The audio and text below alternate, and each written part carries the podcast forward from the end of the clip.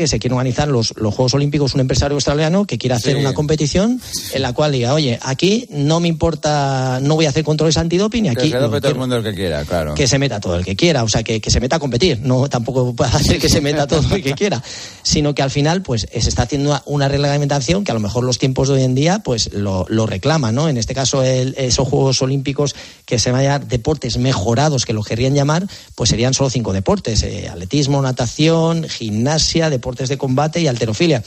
Pero bueno, al final todo evoluciona, está evolucionando y, es complicado, sobre todo cuando yo me meto en la situación de, Ana, ¿no? Y un deportista activo, sobre todo mujer, y porque sobre todo a las que más les afecta y, te sientes un poquito en desventaja, que es, que es la realidad. Pero es que estamos hablando de cuestiones físicas. Ya no estamos hablando de, ni de sexos, ni de movimientos, ni de creencias, ni de convicciones. Estamos hablando de cuestiones físicas. Y en ese caso sí que hay una diferencia, con lo cual eso habría que limarlo todo y estudiarlo y buscar un poco ese punto de conexión. Pero vamos, que tú digas eso y que te tachen de que estás en contra del movimiento que estás en, movimiento, en contra del movimiento LGTBI, siendo además una mujer que se ha expuesto tanto como, como Ana Peleteiro, me resulta extraño. Pero es un poco lo que dices tú, ¿no? La dinámica en la que está esta sociedad y que cualquier cosa sirve para que la gente se vuelva loca y te pueda decir cualquier burrada en las redes sociales.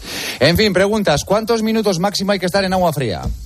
Bueno, fíjate, si nos ponemos hielo, eh, para un frío local después de lesión, eh, hablamos de entre 15 y 20 minutos no más. En el agua fría a mí me gusta 10 minutos y que esté el agua a 10 grados. Sería lo ideal. ¿Cuántas veces vas al fisio? Lo ideal eh, para una persona normal, al menos una vez cada dos, tres semanas sería lo prudente. No esperar a tener la lesión para ir.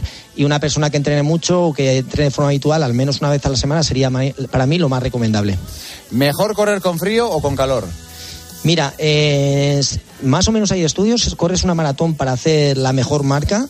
El, entre 8 y 10 grados es la temperatura ideal para conseguir hacer marca. Y de hecho, había una 8, 8 y 10, eso es frío. Sí, o sea, más tirando para frío. Eh, cuando hace mucho calor, sí que se ve limitado tu rendimiento a partir de, creo que son de 19 grados, eh, te puede bajar un minuto por grado que suba la temperatura, o sea que el calor sí que afecta eh, perjudicando mucho y el frío, sin embargo, entre 8 y 10 grados es una temperatura ideal para conseguir hacer grandes registros. Y te digo, había un maratoniano belga, Vincent Rousseau, que firmaba que si pasaba de 17 grados él nunca competía. Lo firmaba por contrato antes de, ir. O sea que en este caso la respuesta es se corre mejor con, frío. Te estoy hablando de deportes de resistencia. ¿eh?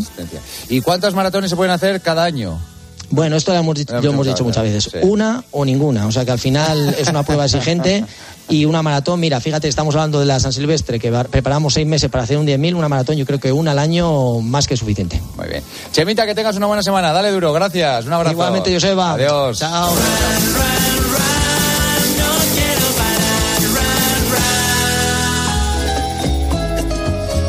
Pues con el running, con Chema, con el kilómetro 42 lo dejamos aquí por hoy. Mañana volvemos como siempre a las once y media de la noche, a las diez y media en Canarias, en el partidazo de la sintonía de la cadena COPE. Gracias por estar ahí un día más. Hasta mañana. Adiós.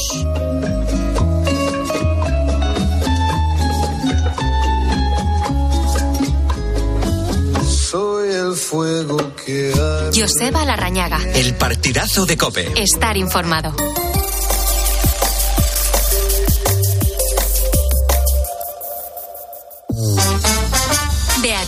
Pérez Otín. La noche. Cope, estar informado.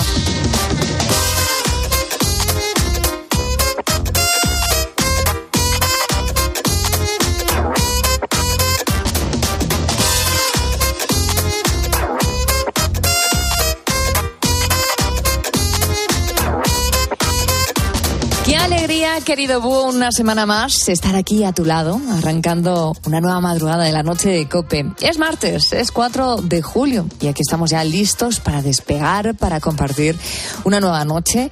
Hemos empezado el mes de julio, sabemos que algunos de vosotros ya estáis de vacaciones. Si eres uno de ellos, pues enhorabuena. Esperamos que las aproveches bien, pero que muy bien. Y al resto, bueno, al resto nos toca esperar. Estos días suelen ser días de novedades en las plantillas de trabajo. Muchas empresas contratan a personal para sustituir en el verano y aplican la reforma laboral que ha cumplido precisamente hace poco un año. Fue la gran novedad en estos momentos la puesta en marcha de los famosos contratos fijos discontinuos. Es el tema del que vamos a hablar hoy. La gente joven los conoce muy bien. No es que sea tan bueno como parece. ¿Por qué? Pues porque no les dan continuidad tampoco nos permite eh, hacer planes de vida a muy largo plazo porque no sabemos hasta cuándo o cuánto trabajo vamos a tener y luego tampoco tenemos eh, aval de ningún tipo a la hora de, de poder eh, pedir una hipoteca o, o alquilar o cualquier cosa es un poco complicado. Es un poco complicado, dice un joven al que vamos a escuchar en los próximos minutos. Es eh, una nueva modalidad que acaba de cumplir, como te digo, un año desde su aprobación. Y yo creo que ha llegado el momento de hacer balance. Parece que hay un poco de lío, hasta el punto de que el gobierno ha puesto en marcha una campaña para revisarlos en el sector empresarial. No se están haciendo un uso adecuado de este tipo de contratos. A estas alturas son ya algo más de 41.000 cartas las que ha enviado el Ministerio a distintas empresas. Según datos del economista es, estas misivas afectan a unos 140.000 contratos, de los cuales 90.000 corresponden a fijos discontinuos. Enseguida vamos a escuchar el testimonio completo de este joven que acabas precisamente de, de conocer, que nos contará su corta experiencia laboral basada en contratos cortos y hablaremos con algunos expertos para que nos aclaren si están o no funcionando estos contratos fijos discontinuos.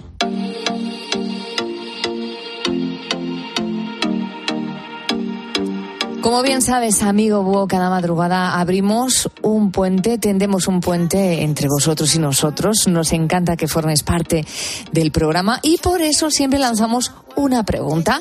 Quiero saludar a mi compañero Raúl, que se estrena en este martes 4 de julio y va a ser quien nos acompañe durante todo el verano en las madrugadas al frente de los oyentes. ¿Qué tal, querido? ¿Cómo estás? Buenas noches, Beatriz. La verdad es que con muchas ganas de debutar aquí con vosotros. No he dicho tu apellido, que vayan grabándoselo ya los oyentes, los buitos, que eres Raúl Liñares. Eso es. Y con ese acento mm, de Sevilla no eres, nos vienes desde Galicia por lo menos, ¿no? Efectivamente, de Galicia, de, de, de esa tierra mágica. Bueno, vamos a ver qué, qué, pregunta has pensado para los oyentes. Cuéntanos. Pues mira, Beatriz, ayer se ha celebrado el Día Internacional Libre de Bolsas de Plástico. Así que hoy le quiero lanzar esta pregunta a nuestros buitos. ¿Utilizas bolsas de plástico o de otro material? Eh, otro material, por ejemplo, podrían ser las bolsas de rafia. ¿Cuántas de ellas tienes en casa? O bolsas de tela.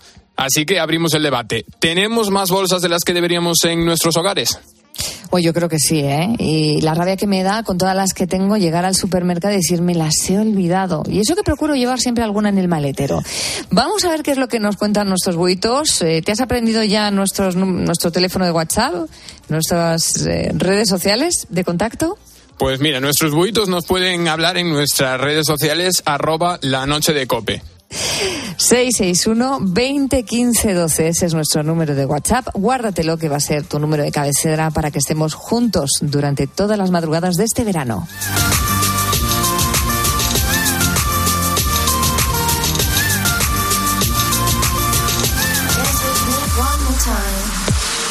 Cuando llega esta época, ellos están ahí, supliendo a los trabajadores que cogen sus vacaciones de verano. Están acostumbrados al trasiego en su empleo y son los suplentes.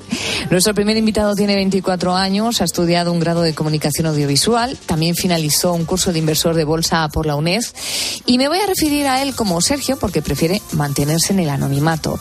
Él es un ejemplo de empleo con contrato de empleado con contrato fijo discontinuo. Desde hace tres años, Sergio trabaja como técnico para un, un, importante grupo de comunicación. Los dos primeros años su contrato era de prácticas. Cuando se le acabó, le renovaron de manera intermitente con contratos temporales y desde marzo de 2022, con la nueva reforma laboral, tiene un contrato como fijo discontinuo. ¿Tiene algún tipo de ventajas para él? La única certeza que tenemos ahora es que somos los prioritarios, es decir, en el caso de que ellos necesiten de un trabajador, somos los a los cuales los primeros que van a llamar. Entonces, esa prioridad eh, sí que nos, nos deja un poquito más de seguridad que la modalidad anterior, se refiere a los contratos temporales con los que la empresa no tenía un compromiso de volverlos a llamar. ¿Y cómo funciona su trabajo? ¿Cada cuánto le llaman? ¿Puede hacer sus planes? Nosotros aceptamos órdenes de trabajo por las cuales nos van ofreciendo suplencias, eh, vacantes de, puestos eh, temporales, unas vacaciones, eh, es decir, coberturas que no es para un puesto fijo. Tú no puedes estar en un puesto fijo porque hay meses del año en el cual no trabajas. Entonces, claro, la incertidumbre la seguimos teniendo igual porque eh, nosotros terminamos nuestra orden de trabajo y no sabemos cuándo vamos a ejecutar la siguiente. Y con esta fórmula de trabajo tan intermitente, ¿cómo cobra? Cobrarás en función de lo que trabajes, evidentemente, y si no hay trabajo suficiente, pues cobrarás menos. Entonces, te obliga a un poco a, a vivir un par de pasos por delante, anticipándote un poco a los gastos, porque si no acabas viviendo al día. Y cuando trabaja, asegura que tiene un buen sueldo, pero claro, nunca es el mismo. De cara a labrarse un futuro, lo tiene difícil. Al final la independencia se complica bastante si no, si no tienes esa seguridad de un sueldo todos los meses. Y entonces, en la situación en la que estamos ahora, pues eso, no sé cuántos meses ahora no voy a trabajar. Mi única idea así aproximada es que en, en temporadas de altas vacaciones trabajaré, pero luego el resto del año pues está cubierto de esta nube de incertidumbres que te he dicho. Pues entiendo que siendo verano está, si no trabajando, a punto de volver a trabajar. Esta es su situación de momento, una situación que por su juventud y por sus circunstancias aún se puede permitir. A día de hoy intento buscar otras alternativas, sí, es necesario buscar otras, otras fuentes de, de ingresos pero ahora mismo como soy joven, como he dicho antes, tengo 24 años, no tengo problema a la hora de no tengo problema a la hora de, cubrir mis necesidades básicas porque vivo con mis padres y, y, bueno, en fin, no tengo que hacer, no tengo gastos más allá del, del vehículo particular que tengo.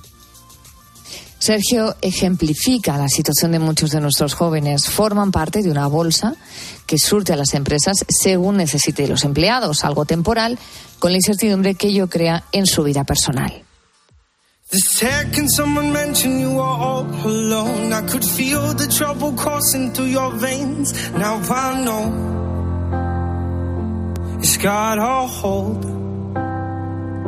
Y tras escuchar a este joven que se adapta a la situación laboral que le ha tocado vivir, vamos a meternos dentro de una empresa.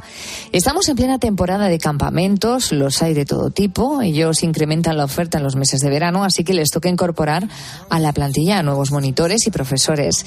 Enrique Bodega es el director de la oficina central de TEX. Eh, buenas noches, ¿qué tal Enrique? Hola Beatriz, ¿cómo estás? Entiendo que a estas alturas ya del de, mes de julio estéis ya a tope con la programación de los campamentos de verano. Eh, ¿Cuánta gente habéis tenido que contratar para estos meses? Pues Beatriz, nosotros dimos el pistoletazo de salida ayer a los campamentos de esta temporada y nosotros contratamos alrededor de unas 70 80 personas dependiendo de, de la temporada. Uh -huh. ¿Funcionáis también con este tipo de contratos fijos discontinuos o qué tipo de contratos son los que se hacen a los monitores? Pues tenemos eh, tanto fijos discontinuos como eh, personal estrictamente temporal. Eh, tenemos un, una parte del personal que trabaja con nosotros menos de 45 días al año. entonces tienen contratos temporales, por así digamos, por, circunstancias de la producción, mientras que los que tienen un periodo de trabajo más largo sí que tienen los fijos discontinuos de los que estamos hablando esta noche. Se ha cumplido, Enrique, un año desde la aprobación de la reforma laboral, la que introdujo estos contratos de fijos discontinuos, sustituyó en parte a los temporales de antes. ¿Cómo estuviste que adaptar a la nueva situación? ¿Cómo se adaptó vuestra empresa?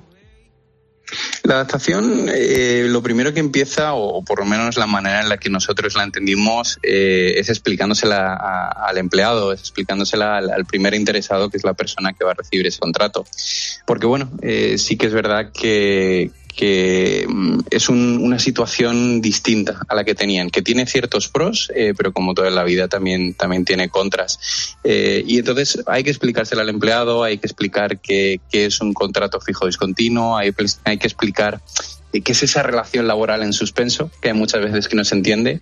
Eh, y a partir de ahí, eh, sinceramente, para nosotros fue una adaptación relativamente fácil porque nosotros siempre hemos querido retener eh, talento tanto como podamos dentro, dentro de la empresa.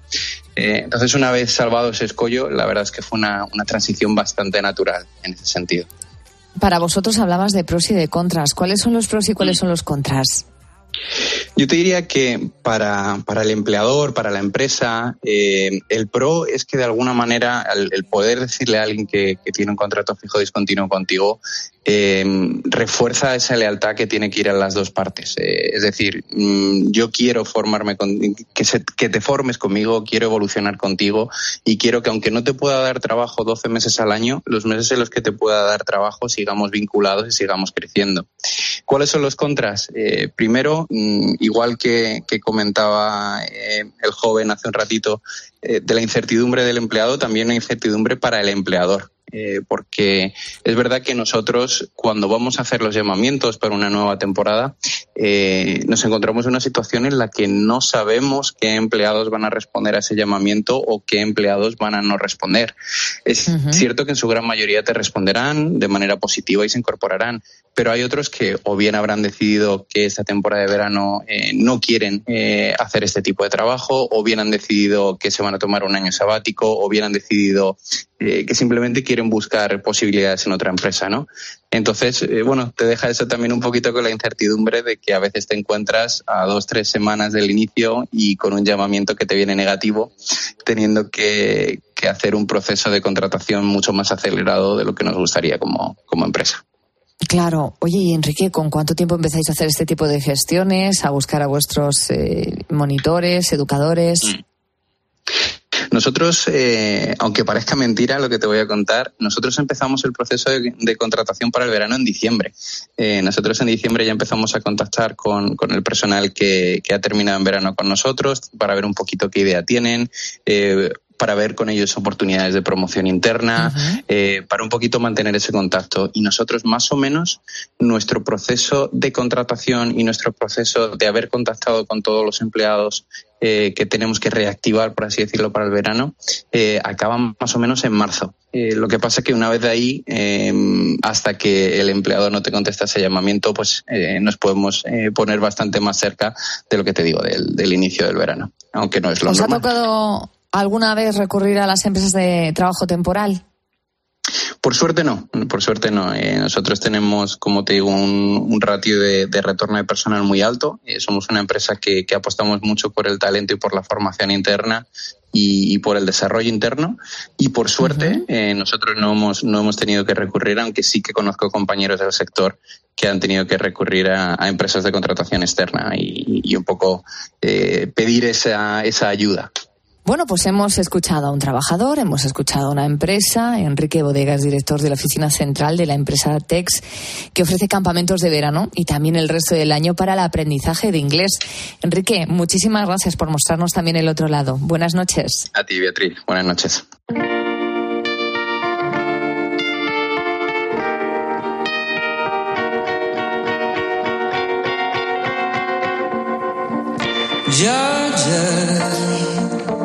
Desde luego son muchas las preguntas que me surgen respecto a este tipo de contratación. Por ejemplo, si esta situación laboral tiene una evolución hacia la estabilidad de alguna manera. Se lo voy a preguntar a Luis San José, es abogado y socio del área laboral de AGM Abogados y profesor de la UNIR. Todo un experto que fue reconocido como el mejor abogado en el área de derecho laboral en el 2020, 21, 22 y 23. Ahí, ahí es nada. Muy buenas noches, ¿qué tal? ¿Cómo está? Luis. Buenas noches, Beatriz. Buenas noches. ¿Cómo estamos? Bueno, lo comentaba hace un momento. El Ministerio ha enviado cartas a las empresas porque parece que las cosas no se están desarrollando como debiesen. ¿Qué ha llevado el Gobierno a la puesta en marcha de esta campaña de control a las pymes? ¿En qué consiste exactamente? Eh, pues mira, mm, Beatriz, eh, el gobierno lo que hizo es mirar por estadística a ver realmente cuántos contratos fijos discontinuos se habían realizado. Se habían realizado muchísimo porque era un contrato estrella y el 47% de los contratos fijos discontinuos que revisó la inspección de trabajo el año pasado resultaron irregulares. Irregulares y en este caso pues entró directamente la inspección a controlar a todas y cada una de las empresas a ver cómo habían realizado esos contratos con el programa que tienen de control antifraude, en este caso. Claro. Y lo que hicieron es ese control, un análisis durante el año 2022 y salieron 47% de los casos que analizaron durante ese año pasado se encontraban, se encontraban todos ellos en situación irregular. Es una cuestión, entiendo yo, muy importante para aquellos autónomos con los salarios que reparten sus periodos de máxima producción, es decir, que ese contrato de trabajo, que es un tipo que prioriza cubrir necesidades empresariales anteriormente que se habían cubierto con contratos de obra, pues ahora lo cubren con contratos fijos discontinuos. Y nos encontramos que esa figura del contrato fijo discontinuo, pues hay algunos rizos que existen que, y fisuras que existen que son, pues en un principio, fraudulento algunas veces ¿Cuáles son empresas eh, ese tipo de, de, fisuras que tienen los contratos fijos discontinuos que permiten defraudar? Sí, pues muy claro. Mira, eh, este tipo de contratos de trabajo, como son eh, temporales, diríamos, son fijos, pero para una duración, es decir, puede ser para naturaleza estacional y vinculado a actividades productivas, o puede ser para periodos, para prestación de trabajos intermitentes, empresas que tengan trabajos intermitentes, o para contratos mercantiles. Pues bien, nos, nos estamos encontrando, o se ha encontrado la inspección de trabajo, que para realizar actividades estructurales de las empresas, es decir, actividades asiduas que siempre, que no tienen una paralización, que sería para el contrato fijo discontinuo, pues lo están utilizando realmente actividad ah, estructural, mm, utilizan contratos fijos discontinuos. Y realmente no puede ser. ¿Cuándo lo paralizan? ¿Cuándo, ¿Dónde está el fraude? Paralizan siempre en vacaciones o paralizan en navidades, paralizan ese contrato, se van al desempleo y después vuelven otra vez a realizar el llamamiento que se llama para que vuelvan otra vez a trabajar. Y realmente es una actividad estructural. ¿Y en qué casos estos contratos fijos discontinuos tienen que pasar a ser indefinidos? Pues fíjate, eh, la inspección de trabajo está enviando cartas cuando ellos observan que llevan más de 10 de 10 meses y medio, te está diciendo que estás realizando una actividad estructural y como estás realizando una actividad estructural, pues entienden ellos que, se tiene que transformar en indefinido que esa actividad es asidua, es una actividad que ya va ligada con la empresa y que no tiene ninguna intermitencia, ¿de acuerdo? No tiene ninguna paralización, no hay discontinuidad, no paraliza nunca. Entonces, cuando eh, esos contratos se transforman de esa manera que realmente eh, lo utilizan para realizar esa actividad, como digo, asidua, estructural, mm, empresas que realizan esa actividad siempre y nada más lo paralizan en épocas mm, vacacionales realmente y los envían a su casa para que cobren el desempleo los trabajadores, pues en ese caso es cuando nos encontramos con el fraude. Desde su punto de vista profesional, ¿este tipo de contratos realmente está favoreciendo el mercado laboral eh, o no? Y, si es que sí, ¿a quién beneficia sobre todo? Hombre, está beneficiando realmente, entiendo yo, está beneficiando a las empresas. Porque aunque sí que contratamos a trabajadores, los empresarios contratan a trabajadores, pero nos encontramos muchas veces con un problema y el problema está en ese contrato de trabajo fraudulento que se realiza y que beneficia directamente a las empresas. El trabajador no pierde mucho porque lo envían directamente al desempleo, pero cuando es enganchada, diríamos, ¿eh? en palabras, eh, cuando es enganchada esa persona, esa empresa, conforme está realizando un contrato fraudulento, pues nos encontramos realmente que hay una multa por infracción grave que le impone la misma inspección y son 10.000 euros. Por eso. Hacer un contrato mal hecho es una infracción grave, son 10.000 euros. Por eso.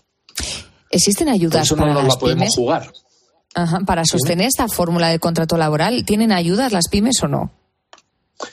Bueno, el, contrato fijo discontinuo salió un Real Decreto que en el año 2023, en enero de 2023, un Real Decreto Ley, que hay, hay dos tipos de bonificación. Unas bonificaciones por conversión en contratos fijos discontinuos de contratos temporales que ya tiene la empresa que lo transforme en contrato fijo discontinuo de personas por cuenta ajena, pero en este caso agrarias. En ese caso, pues tiene una bonificación de 55 euros mensuales si son hombres y 73 si son mujeres. Y en ese caso, pues siempre y cuando mantengas mantengas durante tres años a ese contrato fijo discontinuo. Y después para el turismo, hostelería y comercio, pues también a partir de 1 de septiembre del 2023, que entran en vigor estas bonificaciones, pues las empresas y todos los empleadores pues podrían beneficiarse de una bonificación de 262 euros mensuales en contrataciones, pero de fijos discontinuos de empresas que sean privadas en sectores como hostelería, turismo y comercio. Hostelería, turismo y comercio. Pero siempre y cuando, ojo, se encuentren vinculados a dicho sector, sector del turismo y que generen una actividad productiva y siempre en unos meses. En los meses de febrero, la actividad productiva, febrero, marzo y noviembre de cada año. Y realmente que inicien o mantengan de alta esos trabajadores dichos meses. Entonces pues tienes esa bonificación nos ha quedado claro. Eh, así, está la, así está la situación laboral en nuestro país. Los contratos fijos discontinuos aparecieron en escena hace ya más de un año, pero no acaban de cuajar, tanto en empresas como en trabajadores. Nos ha aclarado nuestras dudas eh, Luis San José, abogado y socio del área laboral de AGM Abogados y profesor de la UNIR. Muchísimas gracias por atender la llamada de la noche, COPE. Buenas noches. Buenas noches, Beatriz. Muchas gracias a vosotros. Hasta luego. Hasta pronto.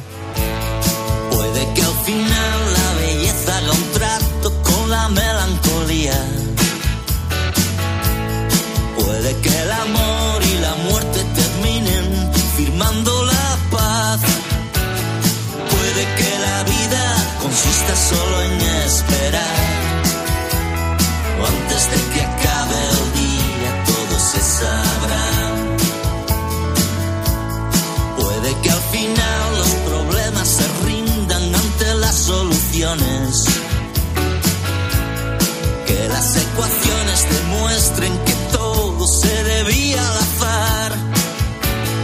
Que estos tres acordes consigan hacerte soñar después del sueño empieces a tener visiones. Triángulos de euforia, círculos de soledad. En apenas tres minutos y medio vamos a llegar a las dos de la madrugada, la una en Canarias. Enseguida actualizamos con Gonzalo Zoya la información, pero antes me gustaría adelantarte que estoy impaciente por charlar con José Ignacio Lapido. Durante muchos años le hemos encontrado al frente 091 y ahora está embargado de lleno en, embarcado de lleno en su proyecto más personal. Vuelve con nuevo disco en solitario, un nuevo trabajo que vamos a tener la ocasión de disfrutar también este verano del 2023 y que se titula A Primera Sangre. En él nos encontramos canciones como esta que comparto contigo y que lleva por título Antes de que acabe el día. Y un poquito antes vamos a tener la ocasión de escuchar a Patricia Aguilar. Quizás su nombre te suene. Cuando apenas era una adolescente, en 2016, fue captada por una secta. Gracias al trabajo. Regresó a su casa, regresó con un bebé entre sus brazos. Hoy vamos a tener la ocasión de escucharla mm, después de que haya pasado por los micrófonos de Herrera en Cope. ¿Y contigo de qué hablamos? Bueno, pues a ver qué nos cuenta. Raúl Iaño, ¿qué tal? Buenas noches. Buenas noches, Beatriz. Raúl Iñares, perdona que, que corrijamos. Y nada, como te decía, pues ayer se celebró el Día Internacional libre de bolsas de plástico y la pregunta que lanzamos a nuestros búhos es si utilizan bolsas de plástico o si prefieren evitarlas y usarlas de otro material como por ejemplo las de tela.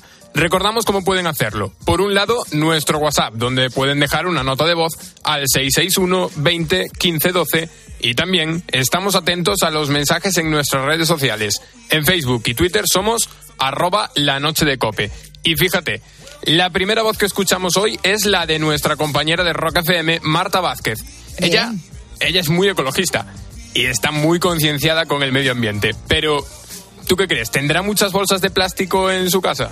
¿No? sé, vamos a ver qué nos cuenta. Vamos a averiguarlo. Muy buenas noches, búhos. Pues eh, me temo que siempre compro de más y al final acabo comprando bolsas de plástico, aunque me lleve la mía de rafia, también tengo de tela, pero siempre se me olvida o voy al súper y compro de más y tal. Lo único bueno que es que aprovecho esas bolsas de plástico para eh, meterlas en el cubo de la basura y, reciclar todo lo que puedo, claro, pero mm, eh, me encantaría librarme de las bolsas de plástico de una maldita vez, poco a poco y tiempo al tiempo.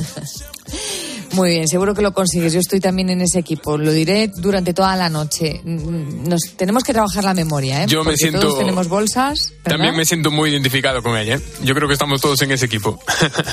Pues apunta y no olvides nuestro número de teléfono. Esperamos tu mensaje y estamos deseando escucharte en el 661-201-512. Gracias, Raúl. Muchas gracias a ti, Beatriz.